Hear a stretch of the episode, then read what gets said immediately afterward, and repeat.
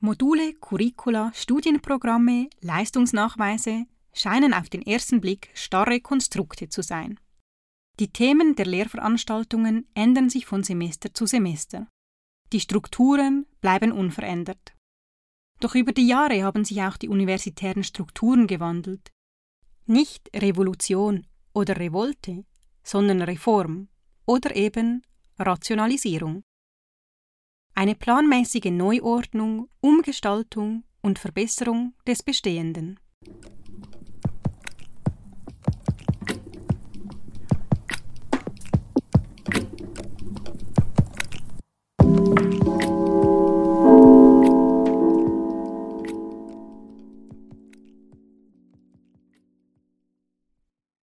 Aber wer verfügt und gestaltet solche Reformen?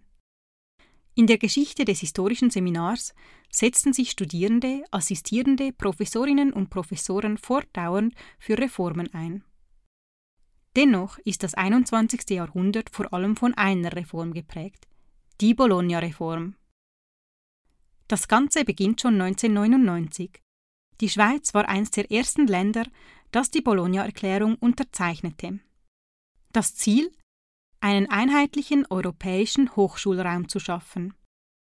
In diesem Hochschulraum sollten die Studierenden unbürokratisch und mobil an Unis in ganz Europa studieren können. Doch damit sich eine Studentin unbürokratisch durch Europa bewegt, musste zunächst die ganze Struktur geändert werden. Doch welche Strukturen haben damals vor der Bologna-Reform das Geschichtsstudium gestaltet? Das war das heute historische Lizenziatsystem. Studierende mussten keine Punkte sammeln, sondern eine bestimmte Zahl von unterschiedlichen Veranstaltungen absolvieren. Es gab keine Trennung zwischen Bachelor und Master. Eine Zwischenprüfung bezeichnete einen kleinen Halt im langen Marathon des Lizenziats. Heiner Christ erinnert sich. Er war Lizenziatstudent und späterer Assistent am historischen Seminar. Ja, von einem Lizsystem war ein, ein grosser Freiraum und ein grosser Zeithorizont, den man bekommen hat. Man gewusst, so, circa fünf Jahre wird es gehen. Es hat relativ wenige ähm, Fixpunkte drin gehabt. Und da war auf eine Art eine schöne große Freiheit, aber auch eine Belastung ein bisschen. Diese Strukturen mussten ab 2000 in einem ersten großen Quantensprung umgestaltet werden. Und dann kam eben von heute auf morgen über die, von der äh, Politik über die Universitätsleitung äh, und die Fakultätsleitung die Aufforderung an sämtliche Fächer, eben Bologna-konforme Studiengänge zu entwerfen. Professor Christian Marek war von 2000 bis 2004 Seminarvorsteher und erfuhr die Umgestaltung aus nächster Nähe. Selbstverständlich war die Reform kein einfaches Unterfangen. Das historische Seminar machte sogar mehrere Reformen durch. Bei jeder Reformkonzeption gab es Akzeptanz und Opposition auf allen Ebenen wie Professor Marek in Erinnerung ruft. Ich habe da keine wissenschaftlichen, äh, wissenschaftlichen Daten äh, parat, statistischen Daten, aber ich gefühlt hat fast eine schweigende Mehrheit eher Widerstand äh, am Anfang äh, dem entgegengebracht. Aber viele haben sich äh, eben da nicht sehr weit aus dem Fenster lehnen wollen und haben das eher schweigend begleitet. Professor Carlo Moos war von 2004 bis 2009 Seminarvorsteher und erinnert sich an den Widerstand gegen die Bologna-Reform auf der Fakultätsebene. Es hat in der Fakultät extrem viel Ablehnung von dieser Umstellung gehabt. Und es hat immer wieder auch große Unruhe gegeben in der Fakultät. Und einer von diesen Dekanen hat dann mal sogar gesagt, Ihr könnt meckern, so viel ihr wollt. Machen wir das so trotzdem. Und das ist tatsächlich so gewesen. Ja. Man hat viel gemeckert, man hat viel gestänkert, man hat viel geschumpft. Und es ist einfach immer dann doch auf das rausgelaufen, dass man muss machen Die Reform stand trotzdem da. Der Anfang aller Dinge waren die neuen Studiengänge. Dies bedeutete, Ehemalige Zwischenprüfungen hießen jetzt Bachelor, Diplome und Lizenziate wurden zum Master. Lehrveranstaltungen werden nun Modul genannt, die alten Studentenkarten verschwanden und das Diploma-Supplement tauchte in der Welt auf. Die Neustrukturierung des Studiums benötigte neue Infrastrukturen. Die Geschichte von Bologna geht mit der Geschichte der elektronischen Datenverarbeitung einher. Deshalb war die Einrichtung einer IT-Koordinationsstelle zentral. Professor Moos erzählt. Dann ist es darum gegangen, jetzt gerade im Hinblick auf die Vorbereitungen und, auf das neue System dazu gestört sind, ist es darum gegangen, das wirklich zu professionalisieren. Und darum habe ich wählen einen Profi. Und ähm, das war mein erstes Personalgeschäft. Und das ist äh, äh, früher haben wir so abgelaufen, äh, dass man all die, die interessiert waren an dem, von der Seminarkonferenz, an dem Geschäft, eingeladen hat. Und das war ein massiver Fehler. Da sind praktisch alle gekommen, weil alle haben das Gefühl, sie seien interessiert an dem. Und dann habe ich irgendwann äh, mich auf das Reglement berufen und einfach gesagt, fertig, jetzt entscheide ich und ich nehme den Fall um. Francesco Falone fand die Situation auch speziell. Er ist immer noch IT-Verantwortlicher am historischen Seminar.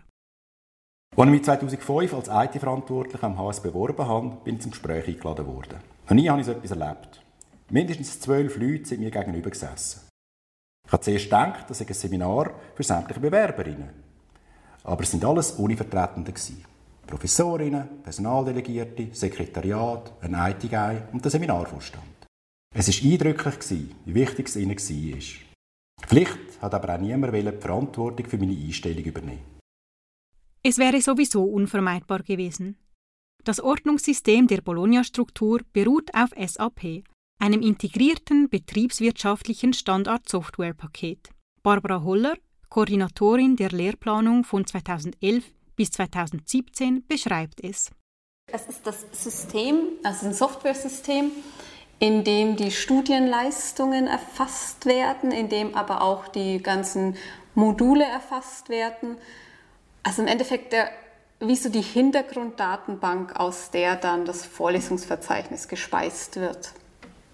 Somit war die Professionalisierung der IT eine erste indirekte Folge der Bologna-Reform. Die erhoffte Mobilität der Studierenden innerhalb Europas blieb aber größtenteils aus. Monika Domann, Professorin für Geschichte der Neuzeit, erklärt. Stil 2 ist interessanterweise gar nicht erreicht worden, wirklich. Also die Leute sind ein bisschen mobiler, aber nicht wirklich, weil es hängt eben nicht nur von bürokratischen ähm, Systemen ab, ob Dozentinnen und Dozenten und Studentinnen und Studenten mobil sind, sondern auch vielleicht von, ja, von kulturellen Hintergrund, von Möglichkeiten, ökonomisch überhaupt, vielleicht auch kulturell, sozial sich das zu vorstellen. Und das ist etwas Interessantes, was man festgestellt hat, dass ähm, es gibt Studien zum Beispiel zu Deutschland, dass die Mobilität gar nicht so groß gestiegen ist. Obwohl das historische Seminar versuchte, den Schaden möglichst gering zu halten, war die Kritik der Studierenden wieder da. Die Studierenden befürchteten eine bürokratische Vereinheitlichung des Studiums, ja sogar eine wirtschaftspolitische Herrschaft des Punktesystems. Die Ängste wurden bald Realität, wie Professorin Domann erzählt. ECTS ist die wichtige Währung geworden, wichtiger als Geld. Also mhm. ECTS ist wichtiger geworden als Schweizer Franken. Und für mich, dann habe ich kapiert, okay, Bologna ist jetzt wirklich da. Ähm, es hat auch die Währungen verschoben. Was sagt Professorin Monika Domann heute zu den Herausforderungen auf dem Arbeitsmarkt? Sie war während der letzten Bologna-Reform als Programmdirektorin involviert. Ja, also die Idee ist schon gewesen, beim, ähm, beim Beginn von Bologna, also 1999, man muss sagen, wir befinden uns am Ende der 90er Jahre, dass äh, die Studentinnen und Studenten früher einmal einen Abschluss haben, ähm, wo dann auch ein Abschluss ist, wo sie, was hat es damals geheißen, nämlich employable macht. Ähm, ja, ob das denn wirklich eintritt, ist eben auch nicht unbedingt, weil viele machen trotzdem einen Master. Es gibt natürlich Studiengänge, wo man einen Bachelor machen kann. Und ich finde das im, Na im, Nachhinein auch einen gewissen Vorteil. Dass man kann sagen, ähm, man hat jetzt mal einen Abschluss, man macht vielleicht nachher einmal eine Pause sammelt Erfahrungen in bestimmten Berufsfeldern und kann sogar im Master auch das Feld noch mal ein bisschen wechseln oder verschieben und Akzent setzen.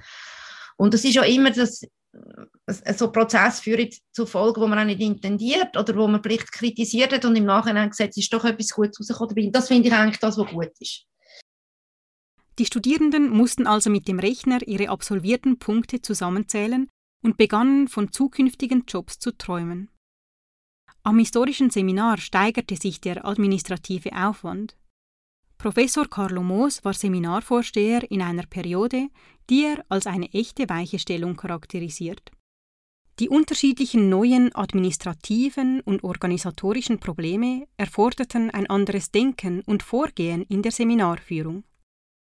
Ich habe relativ früh gehabt, die, die Form von Leitung vom Seminar, die muss professionalisiert werden. Eben gerade auch im Hinblick auf die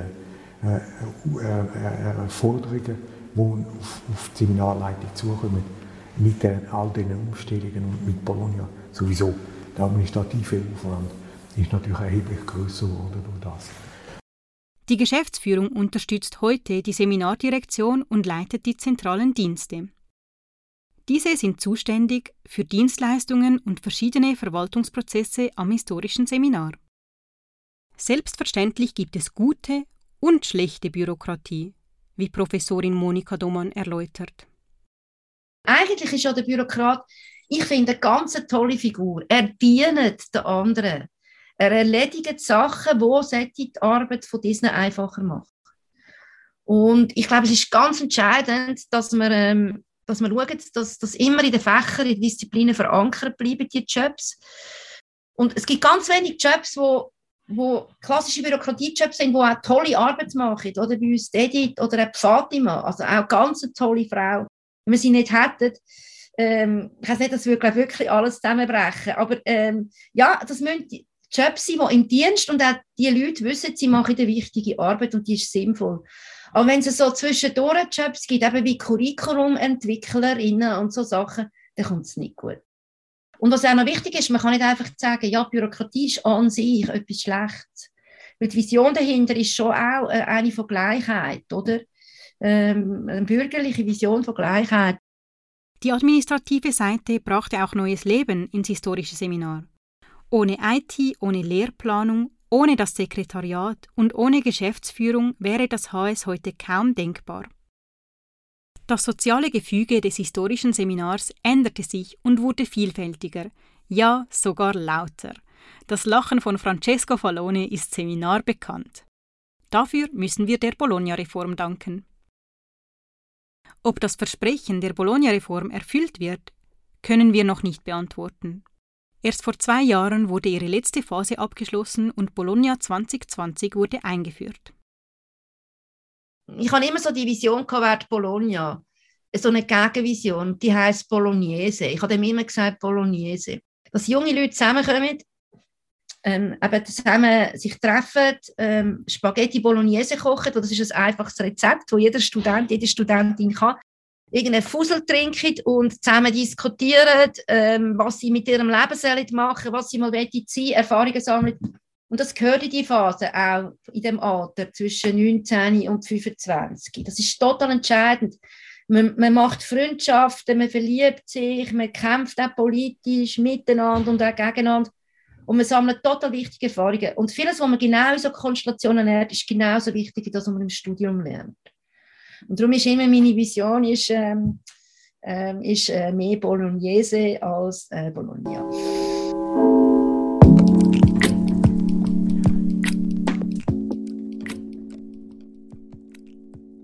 Auch wir haben viele Erfahrungen gesammelt. Wir haben während der Recherche zu diesem Podcast viel gelernt. So viel, dass wir eigentlich sofort eine neue Staffel beginnen könnten. Deswegen packen wir gleich einige weitere Archivperlen aus. Gibt es eine Tiergeschichte des historischen Seminars? Können Professorinnen und Professoren programmieren? Oder tanzen? Nun kommt der krönende Abschluss.